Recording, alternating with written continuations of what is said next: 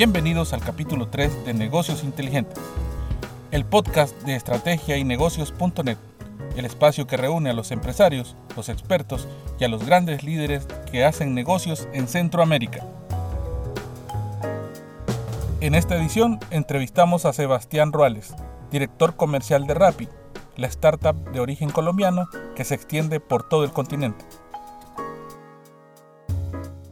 Participamos de una conferencia telefónica con Ruales a propósito de su participación en Espacio Tech de la Vivienda en El Salvador. El ejecutivo atendió las consultas para la audiencia de EIN. Rappi sustenta su modelo de negocio en las entregas a domicilio y en el auge de los rapitenderos, los repartidores que se unen a la plataforma para atender los pedidos de usuarios y las necesidades de entrega de un amplio número de negocios. El perfil de la plataforma le permite hacer entregas de comida, productos de supermercado y farmacia, gestionar seguros automotrices, entre otros servicios como solicitar un lavado de autos o pasear a las mascotas. Rappi se ha consolidado como el primer unicornio colombiano por su evaluación de mercado en más de mil millones de dólares y sigue ampliando sus operaciones en el continente y cautivando a más inversores. En este episodio les acompaña José Barrera, periodista de estrategia y negocios.net. Comenzamos. Gracias por la entrevista, Sebastián. ¿Cómo se define Rappi y cómo te involucras en la compañía? Mi nombre es Sebastián Ruales, yo llevo toda el área comercial de la compañía desde el momento cero, yo hago parte del equipo que empezó con esta locura hace, hace un poquito más de cuatro años eh, Rappi es una compañía que nace en Colombia hace más o menos un poquito más de cuatro años. Es una compañía que desde que nos fundamos hasta el día de hoy hemos tenido unos crecimientos promedios de 25% mes contra mes. Cuando digo mes contra mes es contra el mes inmediatamente anterior, no contra el mismo mes del año pasado. Entonces eso hace que básicamente estemos duplicando el tamaño de la compañía cada 3-4 meses y esto ha hecho pues, que el crecimiento sea, sea bastante, bastante interesante. Nacemos en Bogotá y rápidamente nos expandimos durante esos cuatro años a más de 60 ciudades en ocho países de Latinoamérica, donde estamos en México, Brasil, Argentina, Chile, Uruguay, Perú, eh, Colombia, ya estamos entrando a Ecuador y a Costa Rica, y próximamente pues estaremos entrando a los demás mercados de Centroamérica también. Obviamente iremos abriendo muchas más ciudades dentro de Latinoamérica y estaremos abriendo, abriendo o ampliando la propuesta de valor. Entonces, eh, eh, ¿Cómo nace? Digamos, nace, Rappi nace desde la identificación de unos factores muy similares en Latinoamérica a lo que estaba pasando con el mercado asiático, donde teníamos una población que estaba creciendo a nivel de clase media emergente, que se estaba concentrando en urbanizaciones, pero esa concentración en urbanizaciones hacía que las ciudades fueran cada vez más densas pero las soluciones de movilidad fueran cada vez más complicadas. Y esto hacía que casi que lo que era conveniente en algún momento para nosotros, pues hoy tenía que volverse casi un lujo, porque, pucha, es, es, creo que en toda la ciudad latinoamericana el desplazamiento es bastante complicado. Eh, y bajo esa premisa inicial, lo que dijimos es, vamos a tratar de entender ¿qué podemos hacer en Latinoamérica que rompa las barreras de por qué el e-commerce no crecía en nuestra región? Entonces, básicamente encontramos tres barreras fundamentales hace, hace cuatro años y medio. Una de estas barreras fue eh, básicamente la experiencia de usuario detrás de la plataforma o detrás de la navegación que había las plataformas existentes. Y lo que notamos es que si bien habían ya plataformas jugando en el mercado, esas plataformas estaban muy enfocadas hacia compras de mucho involucramiento, compras como tecnología o como lujo, ropa, donde es muy importante leer los ratings and reviews, los comentarios de las personas, es un proceso un poco más complejo. ¿Por qué? Porque pues, si vas a comprar tu televisor que vale mil dólares, pues es un poquito más, no, no, no, es tan intuitiva o no es tan fácil la toma de decisión.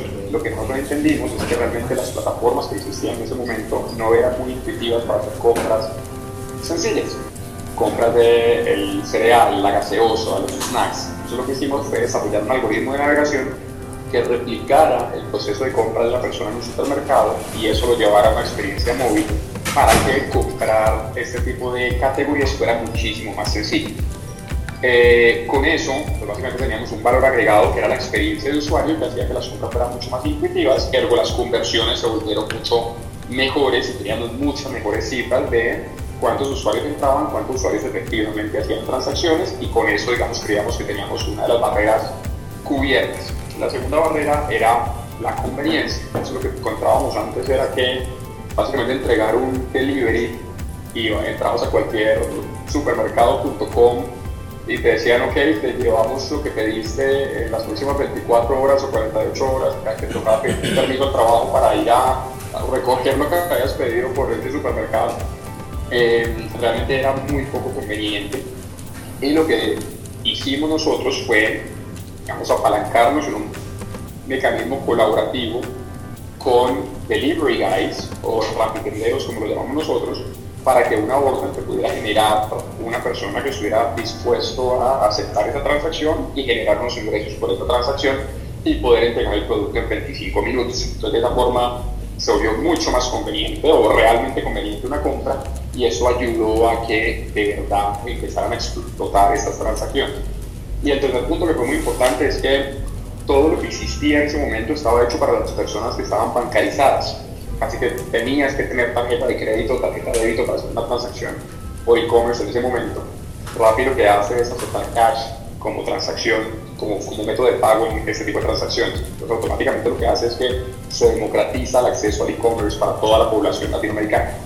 Entonces cuando juntas estas tres barreras que había y cómo rápido soluciona, obviamente empezamos a tener unos números bastante interesantes de usuarios, de transacciones, de productos que metíamos en el portafolio y empezamos a ampliar nuestra propuesta, esta propuesta de valor que nació desde compritas pequeñas de snacks o gaseositas o chocolates o licores, empezó a robustecerse y empezó a agregarle restaurantes luego le agregó farmacias, luego le agregó un botoncito que era el botón de Rappi Antojo y Rappi Favor. Y con esos dos botones básicamente escuchamos activamente lo que la gente nos iba pidiendo en esos botones.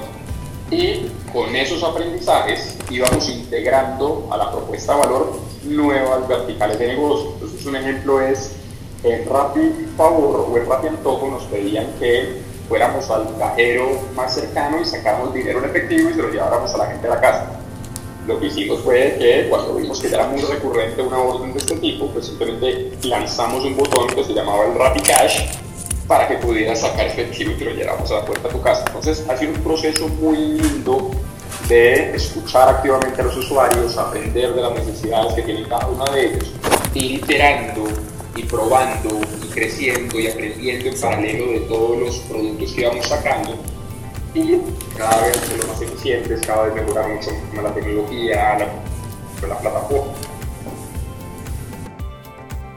El modelo de Rappi se sustenta en el apoyo de inversionistas externos.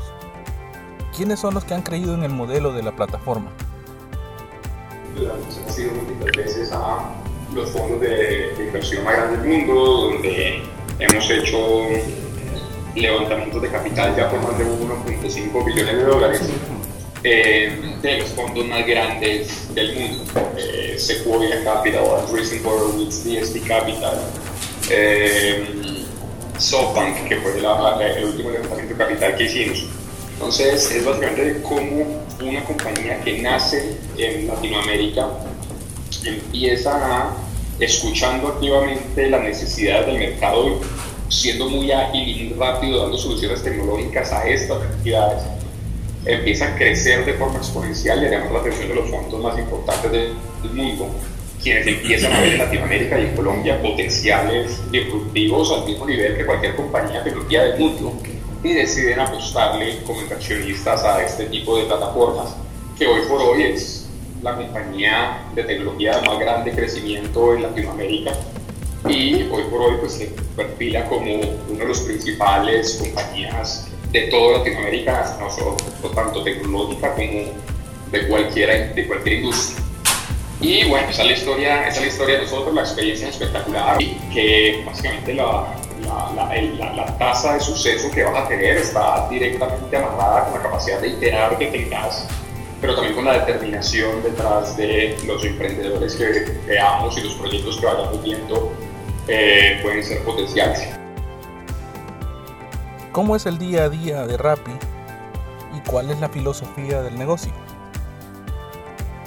Un equipo absolutamente sobresaliente que escucha permanentemente las necesidades de los usuarios y en paralelo. Creo que la velocidad de ejecución que tenemos, que tiene una compañía como nosotros es, es, bastante importante y hace que nos movamos muy rápido y que no estemos pensando en tenerlo todo resuelto antes de arrancar. Somos una compañía que tiene una filosofía muy linda y es construir el avión volando. Y este construir el avión volando es casi que no sacrificar crecimiento y ir muy rápido, aprender muy rápido, iterar muy rápido, corregir muy rápido y seguir para lo siguiente, seguir para lo siguiente, todo lo que garantice crecimiento. Entonces, esta forma de operar es una forma pensada permanentemente en sobrepasar los crecimientos de la industria y ser nosotros quienes llevemos ese crecimiento en Latinoamérica.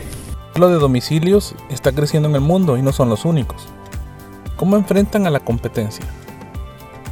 Si bien hay muchas plataformas que están surgiendo, entregando deliveries de restaurantes, por ejemplo, ellos son competidores nuestros en una sola vertical. Rappi lo que ha hecho muy bien es dejar de ser una plataforma de última milla solamente para entregar un producto o una industria en específico, sino que nos hemos convertido en un ecosistema de última milla para muchas necesidades y muchas industrias, que era lo que te contaba al principio. Entonces, básicamente, en Rappi puedes hacer el mercado, pero también puedes comprar cositas chiquitas para el súper, o puedes comprar los productos de la farmacia, o puedes pedir tu almuerzo, puedes pedir dinero en efectivo, puedes pedir una persona que vaya y te haga las, eh, un manicure a tu casa, o una persona que vaya y te lave el carro, eh, o comprar tu seguro de vehículo por Rappi, o sea, nos, nos empezamos a convertir como en una plataforma del todo y cuando tienen muchas necesidades cubiertas dentro de una sola plataforma, te vuelves una propuesta mucho más eficiente,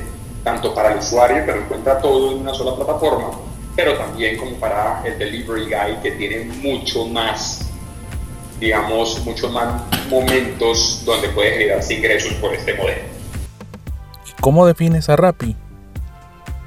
Rappi es una plataforma que conecta a un usuario consumidor con un usuario entregador, o un delivery guy o un Pendek.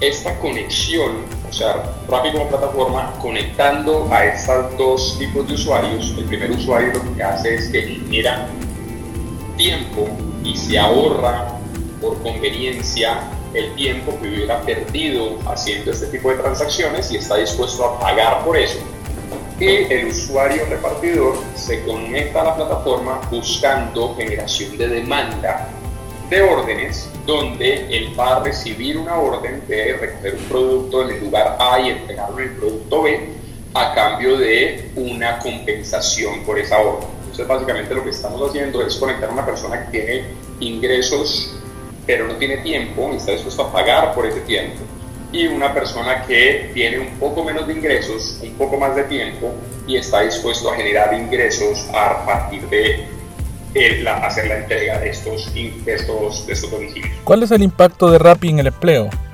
El modelo es muy atractivo para jóvenes. En los últimos tres años, Rappi ha entregado más de 250 millones de dólares a delivery guys en toda Latinoamérica. Es un número bastante importante. El segundo punto, ya hay más de 85 mil personas en Latinoamérica que ven en Rappi la posibilidad de hacer ingresos extra para ellos y sus familias. Lo que estamos encontrando es que durante las horas pico, porque es un modelo que está hecho para horas complementarias y por lo general las personas que se conectan a de plataformas son personas que eh, son estudiantes de tiempo completo y se conectan unas horitas en la noche, o personas que tienen un empleo, que tienen unas horitas libres y se conectan adicionales, entonces se generan unos ingresos adicionales. Esas personas no tienen una relación laboral directa con la compañía, son personas que se pueden conectar en el momento que quieran, el día que quieran y no va a haber ningún problema y aceptar la orden que quieran y no va a haber ningún problema son personas que pueden conectarse a múltiples plataformas en paralelo, como están con Rappi, pueden estar con otras plataformas. El 100% del costo del domicilio y el costo de la propina se entrega en su totalidad al delivery guy. Entonces, ¿esto qué quiere decir? Que Rappi como plataforma no toma porcentaje sobre el costo de transacción. Eso es buenísimo para nuestros delivery guys. Y lo más importante casi es que todas las órdenes te hacen una pregunta y es, ¿quieres tomar o no esta orden? Y el delivery guy voluntariamente decide si quiere tomar o no la transacción. Entonces, lo que estamos viendo nosotros es una, un modelo de negocio que está beneficiando a muchísimas personas de Latinoamérica que están teniendo la oportunidad de generarse ingresos adicionales para ellos y para sus familias, de lo que estamos absolutamente orgullosos y seguiremos trabajando para que estas personas sean mucho más exitosas y puedan generar muchísimo más ingresos.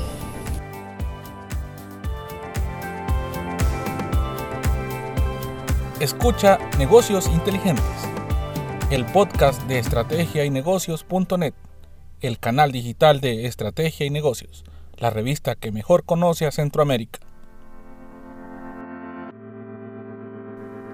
Escucha la entrevista con Sebastián Ruales, director comercial de Rappi, en Negocios Inteligentes. ¿Cómo ven al mercado centroamericano? ¿Cuál es el siguiente paso después de entrar a Costa Rica? Bueno, ahí no te puedo dar mucho detalle, doctor, pero lo que sí te puedo decir es que Costa Rica es, es, el, mercado que ya estamos, eh, ya estamos entrando, así como, como, como Ecuador. Eh, y pronto estaremos, eh, digamos, por supuesto, Costa Rica es un mercado estratégico para nosotros, eh, Costa Rica no, Centroamérica es un mercado estratégico para nosotros y durante los próximos periodos estaremos potencialmente haciendo nuestras aperturas en los distintos mercados. Ahora no te puedo dar fechas exactas ni ciudades ni países exactos, pero sí es algo, lo que sí te puedo decir es, dentro del plan de expansión de la compañía, por supuesto, está contemplado Centroamérica. Eh, en, este plan de expansión. ¿Qué representa para ustedes eh, convertirse en un unicornio? Y digamos, podría resumirlo, sé que es un poco ambiciosa la pregunta, pero podría resumir tres claves que lo, llegaron, lo llevaron a convertirse en un unicornio. Sí, mira, un, unicornio, unicornio no es más que un nombre muy bonito, obviamente, que se le da a las compañías que alcanzan una evaluación de un billón de dólares de, de market cap. Eh, ahora, Rappi como compañía, y creo que ninguno de los que estamos construyendo este, este sueño lo estamos haciendo para convertirnos en un unicornio y, llegar hasta ahí, ¿sí me entiendes? Ni lo que estamos haciendo es construir la compañía de tecnología más grande de Latinoamérica y naturalmente para construir una compañía que sea la más grande de Latinoamérica en tecnología, pues eh, naturalmente teníamos o debimos haber pasado por la denominación de unicornio para nosotros obviamente es un mensaje bastante alentador de la confianza de la confianza inversionista que tiene eh, el mundo en Latinoamérica y puntualmente nuestra compañía. Y de esos capitales de inversión pues casi que se genera la evaluación que tiene la compañía. Eh, y esto pues obviamente nos alegra nos da muchísima muchísima eh, te digo gasolina y y, positivismo de que lo que estamos haciendo lo estamos haciendo bien y realmente estamos cambiando vidas en Latinoamérica eh, de forma muy positiva. Y esto obviamente nos da eso un empujón para seguir haciendo lo que estamos haciendo y, pues no ir solamente por el unicornio, sino por, por mucho más. ¿Cómo es que logran conquistar a los financistas? Porque tener el producto, pero también saber venderlo ¿Cuál considera que es la clave para tener un speech ganador? No, mira, la clave para más que, más que tener un speech ganador es tener los resultados que soporten que tu modelo de negocio es un modelo que es absolutamente potencial, no solamente por las tasas de crecimiento que tiene, por el product market fit que tiene la aplicación con, con Latinoamérica, por los problemas que está solucionando y cómo los estás solucionando y el potencial que tiene tu negocio de seguir transformando los ecosistemas comerciales en los que estás casi que poniéndolo. La combinación de esto, obviamente apalancado en resultados de crecimiento, apalancado en números, es lo que le da la confianza inversionista a los distintos fondos de inversión del mundo para creer con nosotros, en lo, creer en lo que estamos haciendo junto con nosotros y seguir apoyando a la compañía con capitales de inversión para seguir creciendo la empresa. Es básicamente lo que funciona en compañías de Silicon Valley o compañías de tecnología en todo el mundo y es esa confianza inversionista detrás del el potencial de negocio, el crecimiento que tiene tu negocio, los problemas que estás rompiendo y el product market fit que tiene tu solución a la industria y eso proyectado a el futuro pues de cuánto qué tan grande es esa oportunidad de negocio y por supuesto todas estas, todas estas preguntas tienen unas respuestas bastante especiales con, con, con, Rappi y todas son bastante positivas y eso solamente reafirma que lo que estamos haciendo está atacando correctamente lo que, lo que queremos atacar, que es algo ambicioso, que es algo grande y compartimos pues, los mismos, las mismas ambiciones que tienen nuestros distintos inversionistas. ¿Hacia dónde va la compañía? O sea, ya tienen una mezcla muy diversa de, de soluciones. ¿Hacia dónde más podríamos esperar que se muevan en el futuro? ¿Y cuántas transacciones están haciendo por día? Sí, mira, digamos que es una pregunta muy buena. Eh, dame un segundito, por favor. Okay. Eh, bueno, entonces lo, que les iba contando es cuál es, digamos, hacia dónde vamos como compañía. Digamos, Rappi busca consolidarse como lo que llamamos nosotros el super app de Latinoamérica. Y esto quiere decir básicamente una plataforma de plataformas donde podamos resolver junto con partners estratégicos en cada una de las industrias, eh, digamos, resolver muchas soluciones para todos los consumidores latinoamericanos, eh, digamos, tanto a nivel de entregas de domicilios de última milla como restaurantes y supermercados, pero también modelos como movilidad con la alianza que tenemos con Green para scooters o eh, planes de payments o fintech con la alianza que tenemos con la vivienda en Colombia, por ejemplo, eh, donde pues, básicamente se nos, vuelve, se nos vuelve bastante interesante y bastante emocionante pensar en el potencial de negocio que tenemos por delante y seguirnos convirtiendo en esta propuesta de valor del todo en Latinoamérica y obviamente seguir llegando a muchas más geografías dentro de Latinoamérica y seguir capitalizando muchos más usuarios y dar muchas más soluciones a nuestros, a nuestros consumidores.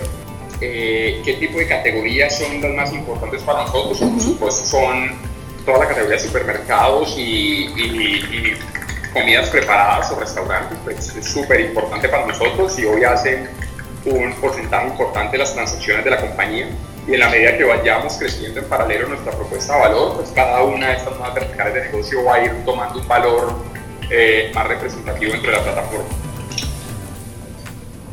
Y los, los, restaurantes en algún momento no los ven como competencia, en la medida que la gente va menos a los locales. No, por el contrario, por el contrario, es todo lo contrario. Eh, lo que hacemos, lo que hemos visto es que cuando tú eres un restaurante y tienes tus puntos de venta físicos, tus puntos de venta físicos tienen un máximo de capacidad por la capacidad instalada que tenés. Las órdenes que suceden por domicilio son órdenes que incluso son marginales porque son personas que no iban a salir, que iban a pedir por domicilios y ahora lo están haciendo para tu restaurante. Entonces básicamente son compras absolutamente adicionales. Y lo otro que es muy importante es que muchos de las órdenes que estamos haciendo por domicilios, muchas veces tenemos parcerías con aliados estratégicos donde se despachan desde puntos estratégicos que no necesariamente son el mismo restaurante. ¿Esto qué quiere decir? Que solamente son cocinas que están pensadas para entregar domicilios donde tus costos operativos son muchísimo más bajos, entonces tus márgenes son mucho mejores. Pues por el contrario, antes los, los, los restaurantes y Rappi por el contrario, en vez de, ser competidores como lo mencionas, antes somos unos partners absolutamente cercanos de, crecimiento conjunto. Ok, y ya mi última pregunta, ahora sí, ¿cuándo esperan eh, llegar a otros continentes? ¿O qué mercados ven con potencial? ¿Asia, Europa? No, mi hermano, por ahora, por ahora vamos a concentrarnos en, en, Latinoamérica. Creemos que hay mucho por acá que, que, podemos seguir trabajando y podemos seguir creciendo en Latinoamérica. Eh, y bueno, eh, escucha, no, no, te podría responder eso. La respuesta es Latinoamérica es nuestro foco de negocio y seguiremos desarrollando Latinoamérica por los próximos años. Ok, muchas gracias.